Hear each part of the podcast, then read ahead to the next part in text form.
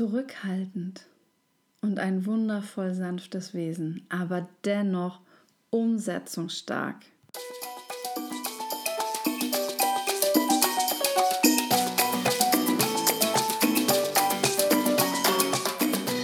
Heute habe ich eine ganz wunderbare Interviewpartnerin zu Gast, Karin Lambert. Sie strahlt für mich etwas ganz Sanftes und Liebevolles aus, sodass ich sie direkt in mein Herz und in meinen Inner Circle geschlossen habe.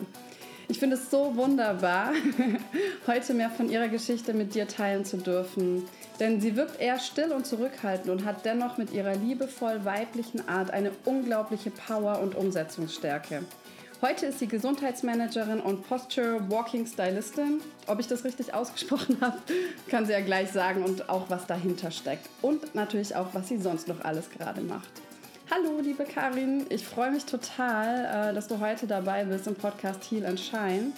Und so schön, dass wir mal wieder uns sehen, zumindest über Kamera, und miteinander sprechen. Uh, wenn man sich die Einleitung so anhört, denkt man sich so, wow, was ist das denn für eine coole Person? Oh, das bin ich. Voll schön, ja. Ich sag auch schon mehreren meiner Interviewgäste, allein dafür lohnt es sich doch in einen Podcast zu kommen. wie andere einen tatsächlich auch sehen können. Ja, ja vielen lieben Dank.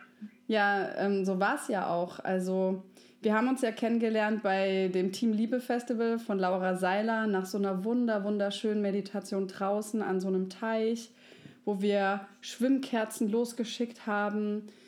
Und da war ich in der Stimmung, andere sind feiern gegangen, da in diesem Partyraum und ich bin ja da um den Teich herumgelaufen und wollte irgendwie für mich sein und das alles nachwirken lassen, weil es alles so wunderschön und friedlich in mir war. Mir war gar nicht nach dieser Partymusik und ich war einfach so glücklich und entspannt, aber hatte auch so nicht unbedingt Lust auf andere Außenreize. Und dann setzte ich auf einmal so eine ganz äh, liebe Person neben mich und ja, ich war gar nicht so offen für Gespräche, weil ich einfach schweigen und genießen wollte, aber Surprise, diese Person warst du. und du hattest so eine schöne Ausstrahlung und so was Liebevolles, dass ich total Lust bekommen habe, mich mit dir auszutauschen. Und wir dann auch noch, ähm, bis der Wasseraustausch uns gezwungen hat, die nächsten Stunden geredet haben. Und es war so ein schönes Gespräch. Und da dachte ich mir, du musst auf jeden Fall in den Podcast kommen, denn auch andere Menschen sollen mehr von dir haben. Oh, schön. Ja, und in meinem Podcast geht es ja darum, auch äh, Menschen dabei zu unterstützen, von einer eher ja, verletzteren Seite, von einer Opferhaltung, passive Haltung in eine Higher Self-Haltung zu kommen. Das heißt, man übernimmt Verantwortung für sein Leben, man bekommt genügend Energie und Mut, seine Lebensträume, Lebensvisionen umzusetzen.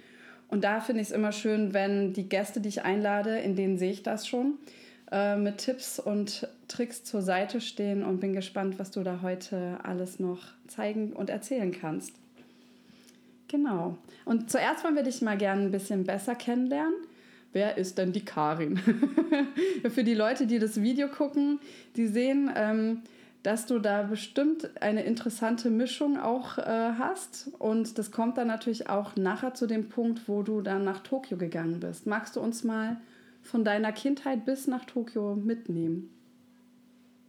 Meiner Kindheit, okay. Ähm, meine Kindheit war vielleicht, also ich war bis 19 Jahre im schönen Heidelberg. Ah, da wo ich jetzt gerade sitze. genau, was uns ja auch verbindet. Auch. Und war ähm, bis dato hatte eigentlich auch einfach so ein geregeltes Leben, so mit Abi, zur Schule gegangen und wie du schon anfangs gesagt hattest, wenn man mich erstmal sieht und kennenlernt, merkt man erstmal, dass ich eher eine ruhige Person bin, ähm, etwas zurückhaltender. Und das war vielleicht auch so der Punkt, wo, wo ich gerade auch dann im Abi, da, da war das ja so, ne, man hat die Welt neu entdeckt und mein Jahrgang war dann tatsächlich der letzte Jahrgang vom ähm, Zivildienst und ähm, wie hieß das Wehrdienst äh, von, von den Jungs sozusagen. Ja. Und dann war in meinem Kreis noch sehr gängig, dass man eben so ins Ausland gegangen ist. Mhm. Und ich hatte mir da tatsächlich, also gerade die letzte Abi-Zeit, die fand ich ehrlich gesagt nicht so toll. Das war irgendwie für mich auch nochmal so, okay, mit welchen Leuten habe ich eigentlich noch so zu tun mhm. und wie möchte ich mein Leben gerne gestalten, wie sehen mich andere auch. Und mich hatte vor allem ähm, je mehr ich eigentlich sogar drüber nachdenke, diese Abi-Zeitung tatsächlich richtig fertig gemacht. Ähm, es standen noch nicht mal so krasse Sachen drin wie bei anderen Leuten vielleicht, aber mich hat es doch schockiert, wie teilweise Menschen mich wahrgenommen haben, mhm. was sie noch mitgeben wollten auf dem Weg, wie zum Beispiel, dass ich doch zu ruhig bin, womit ruhige Menschen sicherlich auch oft zu kämpfen haben. Mhm. Diesem, jetzt auch mal was, was ist los, du bist so still.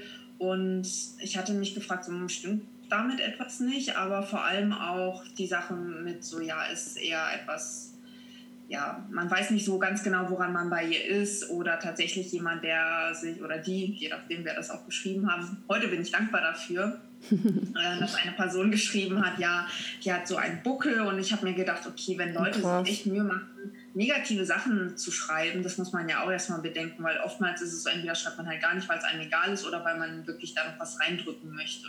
Ja, und gerade meistens bei den ruhigeren Leuten, die ecken ja auch nicht so an, dann drückt man auch eigentlich nicht so stark rein. Also da ist dann ja schon vielleicht auch erstmal ungewohnt, dass du da sowas Hartes zurückkriegst, ne? Ja, wie gesagt, es gab härtere Sachen, wo ich mir dachte, uiuiui. Aber mhm. ähm, es war, ja, genau, irgendwie ähm, diejenigen, die mich sehen oder jetzt auch hören, ähm, sehen auch, dass ich ähm, japanisch angehaucht bin. Also ich bin mhm. Halbjapanerin und da ist es ja sehr, sehr stark im Sinne von nicht aufzufallen, mhm. sehr viel ähm, auf sich anzupassen. Und da hatte ich mich einfach gefragt, wie kann es sein, wenn ich mir Mühe gebe, mich irgendwie in, in diese Gesellschaft, in die Klasse, in, in die Abi-Stufe mhm. einzubringen. Wie kann es sein, dass es Leute wirklich stört? Und mir hat tatsächlich auch damals mal eine gesagt, so Karin, du bist so allglatt mit, ähm, was heißt ich, gut mit Lehrern zu können, ähm, ein, eine wunderbare Beziehung zu haben noch zu dem Zeitpunkt, gut in der Schule zu sein. Ah, okay. Und das war Punkt, wo die Person dann meinte, nee, das ist irgendwie zu perfekt. In mhm. meiner Welt nicht natürlich, aber mhm. wo ich mir dachte, okay, ich gebe mir jetzt so Mühe, ein braves, nettes Mädchen zu sein mhm. und noch nicht mal das ist genug. Mhm. Das war das, was ich mir so dachte. Und dachte, ja, da kam so ein bisschen das Rebellische rein und dachte mir so, so, ich wollte jetzt keine Schimpfwörter Hau raus, hier ist alles erlaubt. Fuck you, ich gehe jetzt. hab alles hinter mir gelassen und hab dann auch tatsächlich in Japan mich ausprobiert und sehr, sehr viel erstmal geschaut, okay, was passt zu mir. Aber dieses mit dem, hm, wie ich auf andere wirke, das hat mich tatsächlich nicht losgelassen.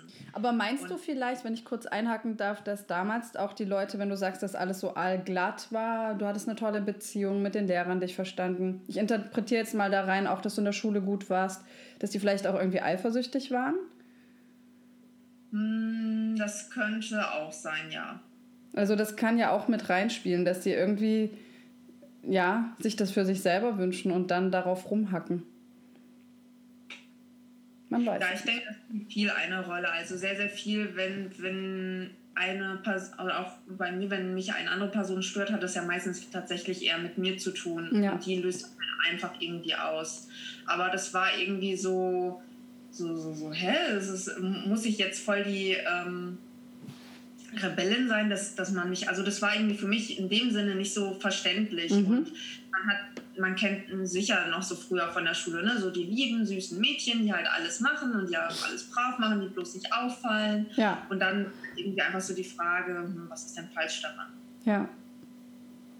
Aber letzten Endes ist es gut, diesen Aufrüttler zu haben, weil ich weiß nicht, wie ich sonst mich entwickelt hätte tatsächlich. Und da war einfach nochmal ja, einfach der, dieser Switch mit, okay, ich sollte mal überdenken, wie, wie ich auf andere wirke, beziehungsweise was ich eigentlich dann auch selber möchte, weil ich mir dachte, okay, dann ja. muss ich mir auch nicht Mühe geben, irgendwie mich anzupassen. Ja, aber wie war das in dem Moment? Weil ich kann mir vorstellen, dass es bestimmt erstmal schon einen ganz schön vor den Kopf schlägt. Wie bist du damit umgegangen? Konntest du das dann auch relativ schnell so sehen? Oder war es eher so, dass es erstmal Zeit gebraucht hat, bis es dann wieder durchkam? Mm. Es hat mich in dem Moment schon verletzt und ich konnte es ehrlich gesagt in dem Punkt nicht einordnen. Also ich habe sehr vieles früher auch sehr persönlich genommen. Also mhm. die Bewertung von anderen war mir sehr wichtig und von daher war das dann so, mm, an welchem, an welchem Maßstab kann ich mich denn jetzt eigentlich messen? Es hat mhm. mir einfach nochmal tatsächlich eine neue Perspektive gegeben. Mhm. Und deswegen auch mit dem dankbar sein, weil meine Freunde, die sagen das natürlich nicht. Und für die war ich ja auch in Ordnung, aber für andere dann nicht. Und mhm. da kam da auch erst so der Gedanke, okay, ich kann auch nicht allen gefallen, ich will auch nicht allen gefallen. Und ähm, habe dann aber erstmal, wie gesagt, eher so den Rückzug gesehen. Also ich weiß nicht, wie es gewesen wäre, hätte ich noch drei, vier Jahre länger dann in dieser mhm. Stufe oder mhm. mit den Personen weiter verbracht. In dem Sinne war für mich ja klar, okay, es sind nur noch ein paar Monate. Ich war, seit, ich war auch, ich hatte keine Chance dazu bislang, weil ich nie da war, aber ich habe mir auch gesagt, ich gehe niemals zu diesen ähm, Stufentreffen und sowas. Es wäre ja vielleicht und, auch mal cool, jetzt mit deinem heutigen, was du alles erschaffen hast, äh, da hinzugehen, ne? Ja, es ist bald zehnjähriges. Ich war tatsächlich dann einfach, ich war dann einfach nie kurz vorher in Heidelberg, äh, weil das ja meistens Weihnachten, dann war ich ja, trotz dessen noch in anderen. Also irgendwie hat sich nicht so ergeben und ich mhm. fand es jetzt auch nicht so wichtig, dass ich da jetzt extra ja. hinfahren musste. Aber wer weiß, vielleicht, also ich kann jetzt auf jeden Fall mit einem besseren inneren Frieden da reingehen. Mhm. Man muss ja auch bedenken, was das auslöst. Es ist auch wieder dieses, ich habe mich mit vielen gut verstanden. Dann sind mhm. vielleicht so ein, zwei so Ausschläger mhm. haben plötzlich wirklich so viel ausgelöst. Auch da wieder ja. so viel Positives, dann kommt ein bisschen was Negatives und sofort ja. denken wir so, gut und so. Vielleicht kannst du die ja dann in den Arm nehmen und sagen, danke. danke für diese Informationen und den Anstoß. Dadurch bin ich ja. heute noch erfolgreicher geworden. ist doch super schön. Ja, und kannst du dich daran erinnern, wie du auch so als Kind ähm, die Welt wahrgenommen hast? Also hast du, war das, lief das alles tatsächlich glatt bei dir, auch bis zum Abi oder, oder war es doch auch anders? Weil du bist ja, wie wir jetzt gesagt haben, ja eher so zurückhaltend. Wie hat die Welt so auf dich gewirkt, die Menschen? Was hattest du da für Glaubenssätze? Mm. Also perfekte Kinder gibt es nicht, aber ich hatte eine sehr behütete Kindheit. Also auch mit auch meine Eltern waren ähm, sind nicht geschieden und ähm, ich habe noch einen großen Bruder. Da war jetzt also zu Hause war immer sehr sehr viel Harmonie. Wir sind jetzt nicht so die, die sich dauernd knuddeln und sonstiges und sagen, wie wir uns lieben. Das ist sehr, sehr gesittet, so ein bisschen mhm. vielleicht auch distanziert, so wie man sich das vielleicht manchmal in Japan auch vorstellt. Und ich hatte da die Glaubenssätze sehr, sehr stark. Deswegen kam auch, warum mich das so aus der Bahn geworfen hat. Alle anderen haben recht, das war sehr, sehr stark. Also meine Meinung war nicht so wichtig. Und deswegen auch dieses, ich versuche dauernd irgendwo mhm. Bestätigung bekommen und äh, meine ja, Ansichten sind erstmal unten oder nicht so, haben nicht das Gewicht wie von den anderen. Mhm. Und ähm, in meiner, es gab ganz, ganz lange, da könnte man sagen, oh, wie schön, so eine Kindheit zu haben. Ich hatte ganz, ganz lange einfach dieses Friedvolle. Also es gibt Frieden auf der Welt, alle Menschen sind gut. Ähm, ja, auf der Schiene. Super, ja.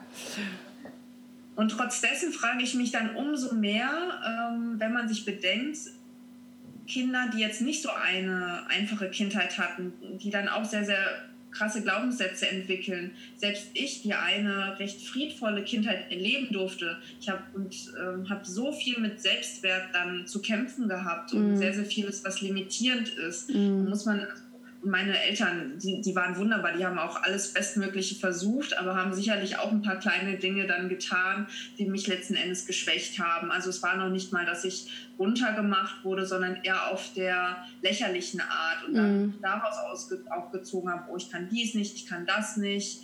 Und ich war auch ein sehr gehorsames Kind. Also auch mhm. da wiederum so, okay, was mir andere sagen, das mache ich auch. Okay. Ja, das hört sich schon danach an, dass... Ähm ja, das ist für dich vielleicht auch, dass du innerlich dann so einen Kampf geführt hast oder versucht hast, dich irgendwie zu sortieren. Ich stelle es mir so vor, wenn du jetzt immer nach den Ideen anderer versuchst zu funktionieren, das kannst du erstens nicht gewinnen und zweitens kostet das ja auch total viel Energie, weil du die ganze Zeit am Scannen bist, okay, was könnte die andere Person jetzt erwarten, welches Verhalten ist jetzt richtig und angemessen. Hm, ich würde mal sagen, wenn man so aufgewachsen ist oder dadurch, dass ich so aufgewachsen mhm. bin, war das ehrlich gesagt vielleicht gar nicht mal so schwierig, mhm. aber umso schwieriger war dann für mich zu akzeptieren, dass das nicht so gewollt ist. Also dass deswegen mich das noch eigentlich viel mehr getroffen hatte als jetzt so. So habe ich quasi wirklich nicht entwickelt, so was will ich, was bin ich eigentlich für ein Mensch. Mhm. Es hat auch gewisserweise, muss ich sagen, Spaß gemacht. Es war so ein bisschen wie ein Spiel, so, okay, in welchem Level muss ich was machen? Und so hatte ich mir das dann auch abgespeichert. Ich war auch als, ich, ich liebe es, das hört sich vielleicht komisch an, halt zu dienen, zu helfen. Und selbst mein, also ich erinnere mich noch an Szenen, wo mein Bruder da war, oder der ist so ein Zocker. und ich habe Nachmittage verbracht, wo ich quasi nur ihm zugeguckt habe und dann wollte er irgendwas trinken und essen und ich habe das ihm immer gebracht und habe von ihm gelernt. Und es hat mir super viel Spaß gemacht, dann zu sehen, okay, was braucht er gerade und was kann ich dazu beisteuern. Und in vielen anderen Situationen. Also ich habe zum Beispiel, ich bemerke auch, wenn ich mal zurückblickend sehe, ich habe in vielen, wenn es in Gruppenarbeiten geht oder Veranstaltungen, ich habe sehr schnell diese Supporterrolle eingenommen und viel Organisation und zu gucken, okay, mhm. was braucht wer in welcher Form und wie muss ich mit verschiedenen Leuten umgehen. Hat mir letzten Endes jetzt sehr, sehr viel gebracht, weil ich damit auch schneller erkennen kann, tatsächlich, was Menschen brauchen können. Mhm. Ähm, aber habe da natürlich auch dann vergessen, so bei mir zu gucken, was mhm. brauche ich denn in dem Fall. Mhm. Ich kann mir auch vorstellen, dass das für andere Menschen auch einfach total angenehm und praktisch ist, dann mit dir in diversen Situationen zu tun zu haben, weil du übernimmst dann die Arbeit, die manche vielleicht nicht machen wollen, du dienst, du bringst den Milch und Kekse ans Bett, ja. Ähm, das ist natürlich total praktisch und das ist ja auch eine Rolle, die die selten auch angefochten werden kann. Also auf der einen Seite wieder dieses ne, angepasste und auf der anderen Seite glaube ich auch mal ein ganz großer Step, wie du auch gesagt hast, da hinzukommen, okay, was will ich denn? Jetzt bin ich mir auch mal was wert. Wie hast du das denn geschafft? Und wann hast du es erkannt, dass es sinnvoll ist?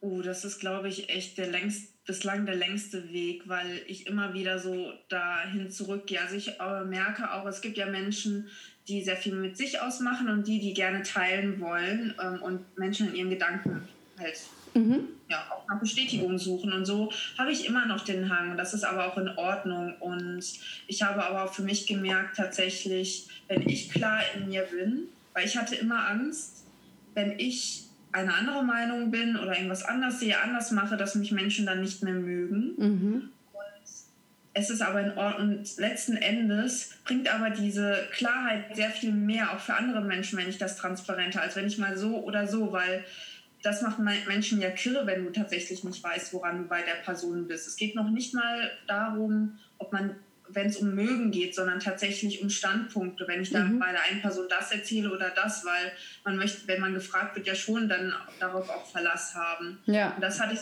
gemerkt, in welchen Situationen ist das tatsächlich nicht so ganz förderlich und habe natürlich auch bei mir in bestimmten Situationen gemerkt, dass ich manchmal nicht so lebensfähig war. Also es sind dann vielleicht nur so Kleinigkeiten, aber ich habe dann gemerkt, ich habe wirklich Schwierigkeiten, selber Entscheidungen zu treffen und habe gemerkt, okay, also wenn du im Supermarkt stehst, es tut wirklich niemandem weh, ob ich jetzt Pasta esse oder Pizza oder sonstiges. und stand dann wirklich eine Stunde im Supermarkt, bin nun hin und her gelaufen, habe mich gefragt und habe meine Freundin gefragt, und was soll ich essen und sowas. Also so wirklich in simpelsten Dingen. Mm. Und dachte mir so, okay, du musst wirklich lernen, für dich zu wissen, ähm, was du möchtest mhm. und ähm, das auch eingestehen. Und das hat sich in so vielen Lebensbereichen dann auch also reingeschlichen.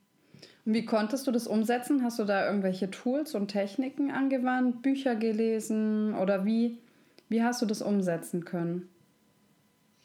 Mm, also es gibt sehr, sehr viele Bücher dazu. Es ist noch nicht mal so, dass man sagen kann, das und das ist die Technik, mhm. sondern sich immer wieder vor Augen zu führen, was möchte, also begonnen hat das tatsächlich, dass ich mich wirklich mal in den Fokus genommen habe, gesagt habe, okay, was bin ich für eine Person, was möchte ich sein, was möchte ich erreichen? Und wie möchte ich auch von anderen, also trotz dessen eben auch andere einbeziehen, aber wirklich mal zu sagen, okay, das Ich, wer, wer ist das Ich?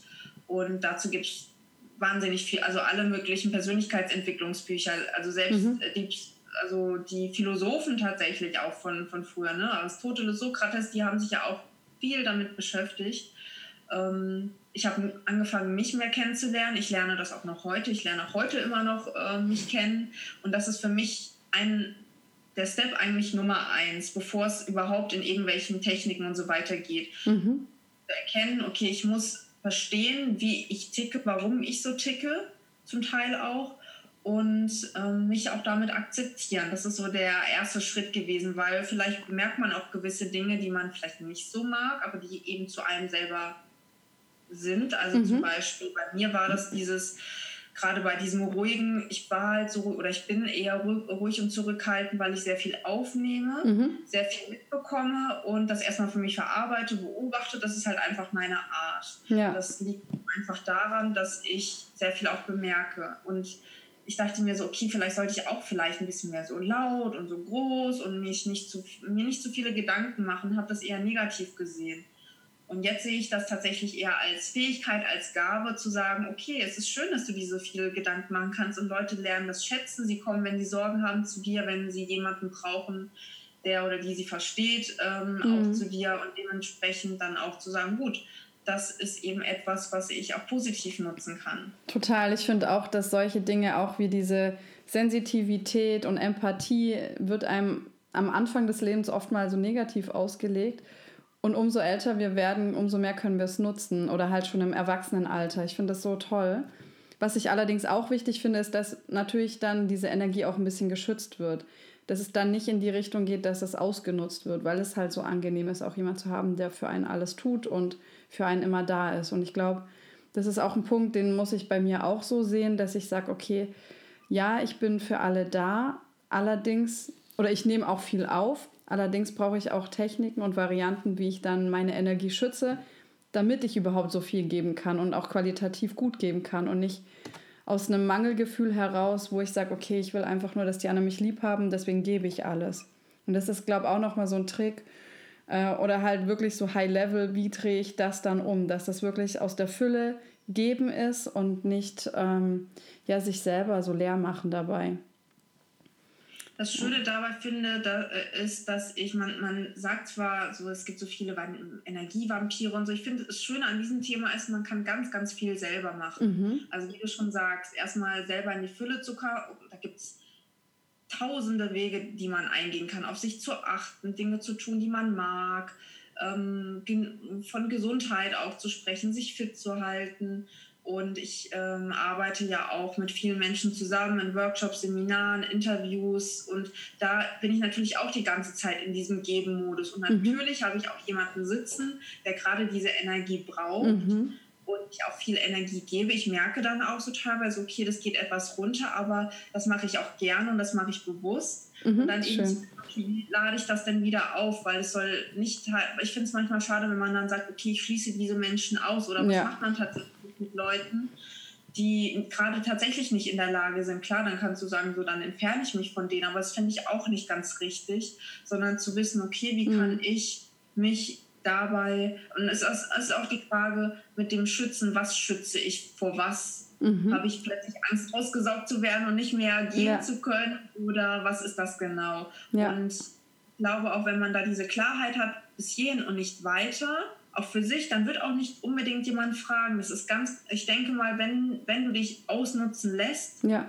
gibst du auch Signale und lässt das halt auch selber zu. Und die Person, die meint das vielleicht noch nicht einmal mhm. böse, sondern dann ist wiederum ja, bin ich selber wieder in der Verantwortung für mich zu sagen, gut, bis hierhin, weil ich auch oftmals merke, die Leute, die, ähm, oder auch gerade in meinem Job, wo ich dann merke, so die Leute, die opfern sich so auf für den Job, aber der Job an sich hat nie danach gefragt. Es ist eher die eigene Bewertung mit so, ich bin wichtig für den Job, ich muss das jetzt ja. tun, und ähm, sonst wird mein Arbeitgeber, nein, das ist oftmals gar nicht so. Und auch der Arbeitgeber kann, also es kann, der Arbeitgeber kann ja dann nicht zu uns sagen, ja, jeden Tag, ja, nee, es reicht schon, weil man niemals selber oder der Arbeitgeber richtig einschätzen kann, ab wo es genug ist. Da ist wiederum ja, die Eigenverantwortung gefragt. Ja, gebe ich dir total recht. Sehr, sehr, sehr schön erklärt auch.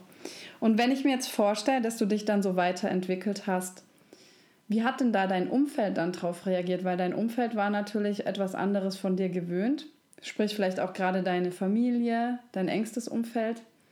Wie, wie war das? Weil du warst ja auch so erzogen. Wenn dann auf einmal ähm, das Kind da so ausbricht oder die Freundin, kannst du davon noch ein bisschen erzählen? Mm, man muss sagen, so von Kindheit bis jetzt ist natürlich auch nochmal ganz, ganz viel passiert. Also gerade auch so nach dem Abi bis, also durch Studium und Beruf, also gerade in den letzten zwei Jahren, finde ich, hat der mm, Sprung mhm. sich so ausgeweitet. Aber ich merke schon, ähm, da ist man vielleicht manchmal tatsächlich verblüfft, aber gar nicht mal so negativ.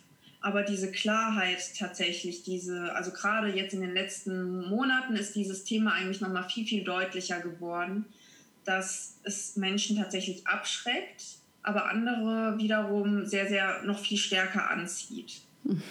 Super schön. Also das Umfeld passt sich dem an, sozusagen. Die, ja. die damit nicht so gut klarkommen, die weichen ein bisschen zurück und andere, die die Energie mögen, kommen. Ja. Und ich habe, natürlich habe ich mich dann auch gefragt, gerade, also ähm, wenn es enge Personen sind in dem Umkreis, die einem sehr nahe stehen, wenn die sich abwenden, dann fragt man sich natürlich erst recht, so mhm. bin ich auf dem richtigen Weg. Und ich habe für mich ein bisschen das Drama rausgenommen, für mich gesagt, okay, vielleicht ist es tatsächlich, es ist ja auch nicht nur meine Entwicklung, das muss man ja auch noch sehen. Wie, wo stehen die gerade? Die sind auch in irgendeiner Entwicklung. Mhm. Und vielleicht ähm, passen, passt das gerade tatsächlich nicht. Und zu sagen, okay, auch da, vielleicht gehen wir jetzt nicht die nächsten 100 Meter zusammen, aber vielleicht treffen wir uns wieder in einem Kilometer oder sonstiges. Weil es dann auch oftmals heißt, so, okay, mein Umfeld, mein altes Umfeld ist weg. Ja. Das ist jetzt einfach gekattet und das sind, das sind blöde Menschen und mit denen will ich nichts zu tun haben. Auch die, vielleicht brauchen die ein bisschen länger oder vielleicht findet man tatsächlich auch nicht mehr zusammen. Aber ich bin für jede Person, auch sei es, dass ich vielleicht negative Erfahrungen gemacht habe, einfach dankbar. Und von daher, was Umfeld angeht, naja, Umfeld ist momentan aber sowieso gerade ein sehr, sehr spannendes Thema, auch was ich so ab wann spricht man von, von Partner, wo, wie, wo sehe ich den Partner, was ist Freundschaft für mich, wo sehe ich auch meine Familie drin. Mhm. Das muss ich auch gerade für mich und gerade dieses manchmal kategorisieren, ne? beste Freundin, gute Freundin, Bekannte, weit entfernte, was weiß ich, ähm, Businesspartner, Kooperation, sonst Fans, Follower, da gibt es ja so viele. Fans, Follower. Ja, damit beschäftige ich mich auch den ganzen Tag. Wie sortiere ich die jetzt ein? Nein, aber ich gebe dir total recht und ich finde auch, zum Beispiel gerade auf diesem Event, ähm, wo wir uns kennengelernt haben, da habe ich Menschen kennengelernt, die schwingen so sehr, so ähnlich wie ich. Da hatte ich direkt das Gefühl, wir kennen uns schon ewig oder es ist gar nicht notwendig, dass wir uns die ganzen alten Drama-Stories erzählt haben, weil vielmehr das Jetzt zählt und was wir planen und dann hat es auf einmal dieses weggenommen, diese Schwere von diesem, oh ja, meine beste Freundin ist diejenige, der ich halt alles Leid x-fach erklärt habe, mit ihr alles x-fach durchgegangen bin und sie von jedem Ex-Freund weiß, von jeder Tragik-Story in meiner Kindheit, weil es gar nicht mehr relevant ist, weil ich die meisten Themen losgelassen habe und es jetzt darum geht, okay, was erschaffen wir zusammen? Und auf einmal fügt sich das ganz neu zusammen und das fand ich so schön. Ja, ja, das Bitte, sprechen Sie. Auch, ähm, ich hatte tatsächlich jetzt eine ganz, ganz ähm, interessante Situation, wo ich äh, mich mit Leuten getroffen habe, die ich knapp zwei Jahre nicht getroffen hatte. Und dann war es natürlich so, wo, wo fangen wir eigentlich an? Weil diese zwei Jahre, die haben wirklich gefehlt. Das hat man gemerkt. Und ähm, ich muss gestehen, gerade, es, es hat sich einfach so entwickelt, weil ich vor zwei Jahren generell so mein, mein ich habe einen neuen Job gehabt, ich bin umgezogen, da hat sich mhm. sowieso sehr, sehr viel geändert und ich bin auch viel unterwegs. Das bedeutet, auch mein Umfeld ist ganz, ganz oft am Rotieren, beziehungsweise persönliche Kontakte habe ich gar nicht so viel tatsächlich. Es ist sehr, sehr viel online, was aber auch gerade in Ordnung ist. Und da hatte ich aber auch gemerkt, so, okay, was, da habe ich einfach für mich stark gemerkt, für mich ist gerade das Thema Persönlichkeitsentwicklung und Business ganz weit im Vordergrund, mhm. wo ich mich gerne darüber unterhalte und wie du schon sagst, ja. wie, was kann man erschaffen, was kann man machen, um mich nicht darüber zu unterhalten, was Nachbar XY oder Studienkollegen so und so, was aber auch in Ordnung ist, wenn es deren Interesse ist. Aber ich habe für mich gemerkt, darüber unterhalte ich mich nicht mehr großartig. Mhm. Und das ist der Punkt, wo ich mir dann eben denke, okay, was ist einfach gerade so der Oberpunkt. Oder es ist klar, wenn man eine Familie gründen möchte, dann ist quasi das Kindsthema ganz, ganz groß. Also worüber ja. man sich da unterhalten kann. Ähm, das merkt man ja auch, also viele, die jetzt Mütter geworden sind, die werden dann auch plötzlich merken, so, oh, es gibt so viele Mütter und Kinder in meinem Umkreis. Mhm. Und äh, meine eine gute Freundin hat ein Kind bekommen, da habe ich auch gemerkt, so unsere Welten haben sich tatsächlich etwas verändert, aber trotz dessen gibt es andere Punkte, die uns verbinden. Und manchmal ist es dann eben, dass man da noch diesen Konsens hat oder eben nicht. Ja, schön. Und magst du uns mal mitnehmen nach Tokio? Wie hat es dich dann nach Tokio verschlagen und was hast du da gemacht? Ich nehme euch alle mit. 23 Kilo Koffer. ähm, ich wusste, also Mm, dieses äh, Halbjapaner-Dasein, wie das klingt, das hatte mich auch lange beschäftigt. Das war der Grund, warum ich mich entschlossen habe, ein Jahr nach Tokio zu gehen. Das war die Motivation A. Bin ich mehr japanisch, mehr deutsch? Das war so ein bisschen so die Frage, weil eben auch mein Verhalten sehr, sehr stark japanisch geprägt war, weil meine Mutter Japanerin ist. Dann kann ich mir vorstellen, in Japan zu arbeiten. Und das dritte war, kann ich tatsächlich mir vorstellen, in Japan zu leben. Und dann dachte ich mir so, okay, dann mach das erstmal so als Test und geh doch erstmal ein Jahr hin. Dann war FSJ eben, wie gesagt, damals auch total it. Und habe dann in einem Seniorenheim gearbeitet, in Tokio direkt. Und das war wunder, wunderschön. Also eines der lehrreichsten Jahre, die ich hatte. Das war so komplett was anderes, was ich so aus Heidelberg gesehen habe. Also von Heidelberg nach Tokio war das schon eher, eher. Und ich habe das tatsächlich auch, auch da gemerkt, wie, wie sehr ich es liebe, mit Menschen zu arbeiten. Und ich habe da in einem äh, Day Service gearbeitet. Das bedeutet, ich habe, ja, wir haben die Senioren morgens abgeholt von zu Hause aus, dann sind sie zu uns gekommen ins Seniorenheim. Ich habe die äh, gebadet, gewaschen, dann haben wir Mittag gegessen zusammen, dann gab es mittags Beschäftigung von zusammen etwas Kleines kochen, von basteln zu singen oder sonstige Unterhaltungsmöglichkeiten. Und dann sind die nachmittags wieder nach Hause gefahren. Also das bedeutet, die waren auch noch recht fit, wenn man das so mhm. sagen kann. Also manche haben auch tatsächlich noch zu Hause gewohnt und ja. waren ja auch, also aber natürlich auch von, von Demenz bis körperliche mhm. Einschränkung mhm. gab es da auch etwas. Und das hat mich natürlich gelehrt.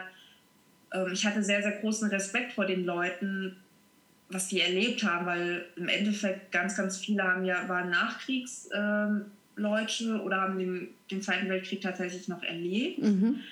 Und ähm, das war tatsächlich so eine ganz witzige Kombination zwischen das Alte zu treffen und diesen Respekt zu haben, bis hin zu meine Jugend da jetzt alles rauszuhauen mit Party und Leute kennenlernen und so richtig was äh, ne, mit diesen Taten tragen, was mache ich jetzt aus meinem Leben.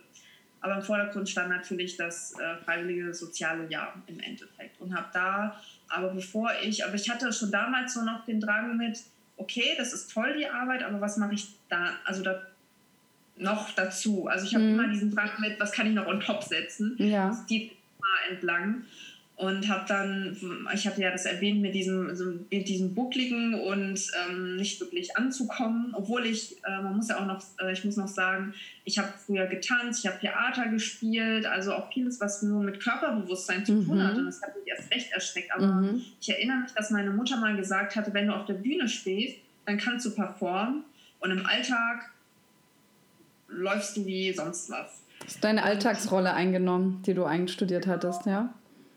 Und mich hat es nicht so gejuckt, weil ich dachte, ach Gott, das wird Menschen schon nicht stören. Aber das hatte mir dann natürlich in der Abi-Zeitung schon gezeigt, es fällt jemandem auf. Und meine Mutter hatte mir von einer ähm, Gehtechnik erzählt, weil eine Kollegin von ihr das gemacht hat, und zwar, wie man elegant und selbstbewusst gehen kann. Dann wurde ich auch hellhörig, weil bei mir relativ schnell klar war, dass ich nach dem, also dass ich gerne etwas in Richtung Gesundheit studieren möchte. Mhm und habe dann diesen Kurs gesehen, beziehungsweise diese Ausbildung, noch bevor ich nach Japan gegangen bin. Und habe mir gedacht, krass, cool, voll die geile Idee, weil gehen tue ich ja sowieso jeden Tag. und ich, mochte, ich mag Dinge, die, auf die man am Anfang erstmal nicht so kommt und etwas, was sehr praktisch ist. Und das fand ich so total genial und habe dann ähm, im September, also im September bin ich nach Japan rüber und habe erstmal mich da so ein bisschen eingefunden, bin im Oktober dann zur, zu meiner Ausbilderin, habe da erstmal einen Kurs gemacht, um zu gucken, passt das überhaupt für mich. War das jetzt gleichzeitig oder war das direkt nach dem äh, Jahr in dem Altenheim oder bist du noch das mal zu? Währenddessen. Währenddessen, also. Ich bin 2010 also. im September rüber und habe dann auch 2010 im Oktober dann einen Kurs besucht. Und war das das erste Mal, ähm, dass du nach Japan gereist bist? Nee, das war mein. Ich bin, glaube ich, seit meinem sechsten Lebensjahr jedes okay. Jahr dort gewesen. Mhm. Also, es war jetzt tatsächlich mein, mein zehntes, äh, keine okay. Ahnung, wie, also ich war sehr oft. Aber du warst nicht das erste Mal und dann gleich ein Jahr, weil da dachte ich schon so, huh, das wäre richtig mutig gewesen. Aber auch so schon ein mutiger Schritt für jemand, der eher ähm, still ist. Sieht das von außen sieht das natürlich wirklich extrem mutig aus, dann ein Jahr lang rauszugehen in die Fremde. Hm, ganz so fremd ist es, also ich habe viel, viel mehr Respekt vor den anderen ähm, 24, die da nicht so diesen Bezug hatten. Es waren noch zwei andere Halbjapaner mhm. mit mir, aber ansonsten wirklich Leute, die das aller, allererste Mal geflogen sind und das allererste Mal, also und gar nicht so gut Japanisch konnten auch noch.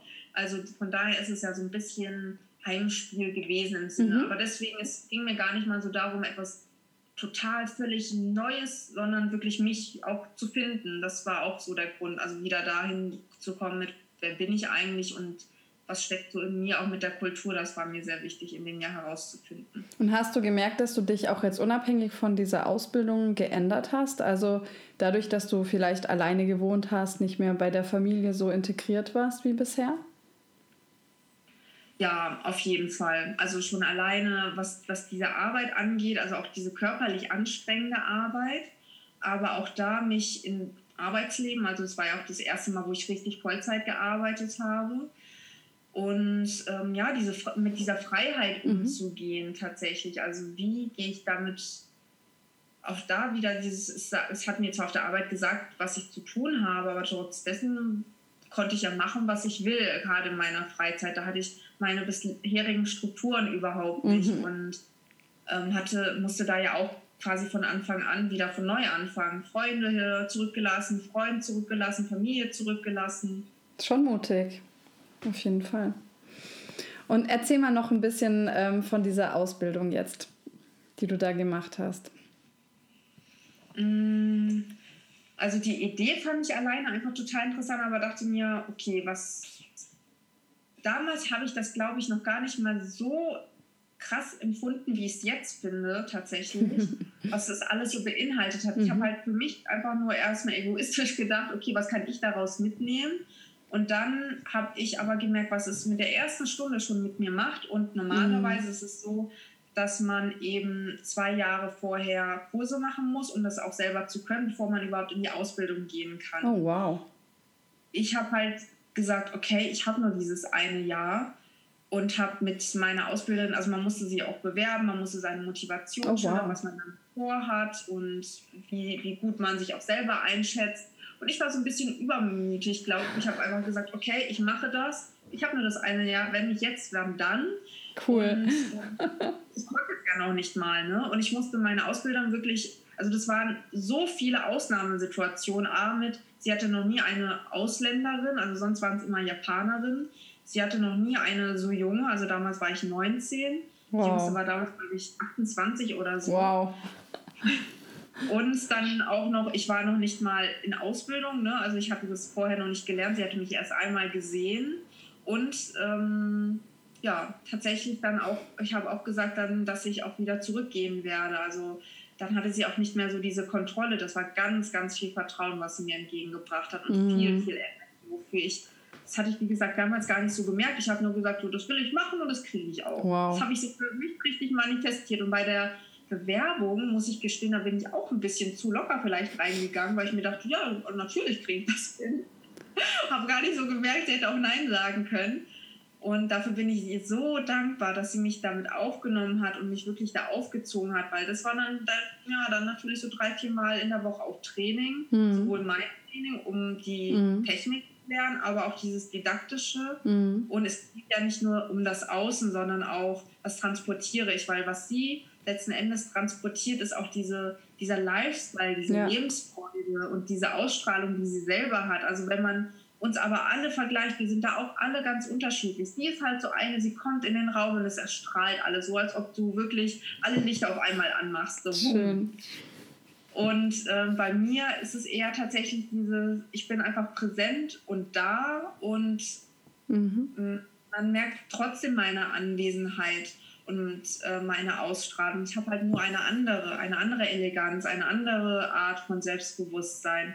Und das fand ich so wahnsinnig interessant und das wollte ich auch weitergeben, weil ich mir ja denke, jeder, ist, wir müssen nicht alle in etwas Bestimmtes gepresst werden, auch wenn man äh, Verkaufstrainings manchmal an, mhm. ansieht. Wenn ich mir bedenke, es müssen sich wirklich von wirklich eher die ruhigen, sehr vielleicht fachlich orientierten Leute bis hin zu Leute, die einfach nur durch Sprechen und mhm. Einnehmen alle dasselbe lernen. Es kann eigentlich nicht funktionieren. Also es kann vielleicht ja. in der Technik ja funktionieren, aber wie fühle ich mich selber damit? Genau. Und das ja. nicht einfach zu sagen, boah, das ist mein Thema und das möchte ich lernen. Total schön. Was glaubst du war der ausschlaggebende Punkt, dass sie so viele Ausnahmen für dich gemacht hat? Glaubst du, es war dieser einmal der Punkt, dass du so ein souveränes Auftreten hattest, weil du gar nicht die Möglichkeit mit einbezogen hast, dass du nicht genommen werden kannst? Oder glaubst du, sie hat in dir was gesehen von deiner Präsenz? Hm, sie hat mir, das kann ich gar nicht so annehmen tatsächlich, sie hat hm, gesagt, in mir sieht sie wahnsinnig viel, viel Potenzial und auch bei der bei, unserem, bei unserer Abschlussprüfung oder Qualifikation, da bin ich dann auch nochmal extra nach Japan geflogen, hat sie meinen Text vorgelesen. Wir mussten alle so einen ähm, ja, Review-Text, ähm, so was, was unsere Gedanken sind, was wir machen wollen. Und mir war das damals echt peinlich, dass sie das vor allem vorgelesen hatte, weil ich mir denke, okay, aber sie hat gemeint so, das denkt eine 20-Jährige das hat sie für sich aufgeschrieben und die ist so weit. Und mir ist es immer wieder unangenehm, dann zu sagen, so, hm, bin ich tatsächlich jetzt so groß und ja, so weit und kann, ist das so was Besonderes? Das hatte ich damals nicht so gesehen. Und das tatsächlich zu sagen, ja, ich habe mich natürlich auch, das steckt auch so viel Arbeit dahinter in mich, aber auf der anderen Seite mhm. ist es in gewisser Weise auch vielleicht ein, eine Gabe, eine Bestimmung zu sagen, okay, das kann ich auch weitergeben. Mhm. Und ähm, klar, natürlich, also im Endeffekt tatsächlich, glaube ich, hat sie damals schon viel gesehen, aber ich habe natürlich auch damals schon sehr, sehr viel gemacht, weil ich das unbedingt wollte mhm. und habe aber nicht unbedingt mit meiner Argumentation gepunktet, weil es nicht so viele Punkte waren, die vielleicht gut waren. Und man muss noch bedenken, das war das Jahr von äh, Fukushima 2011. Bedeutet, ich musste zwischendrin auch nochmal nach Deutschland gehen, oh, weil alle Deutsche zurückgeholt wurden. Und da habe ich tatsächlich meine Ausbildung gefährdet gesehen und dachte mir, okay, wie kannst du das weitermachen? Ich bin wieder zurückgegangen und habe die Ausbildung auch weitergemacht. Und das hatte, weil ich die auf jeden Fall zu Ende machen wollte. Und sie hatten ja auch damals gemeint, okay, so vielleicht jeder andere hätte sich da ausgeruht und gesagt, okay, ich mache das nicht.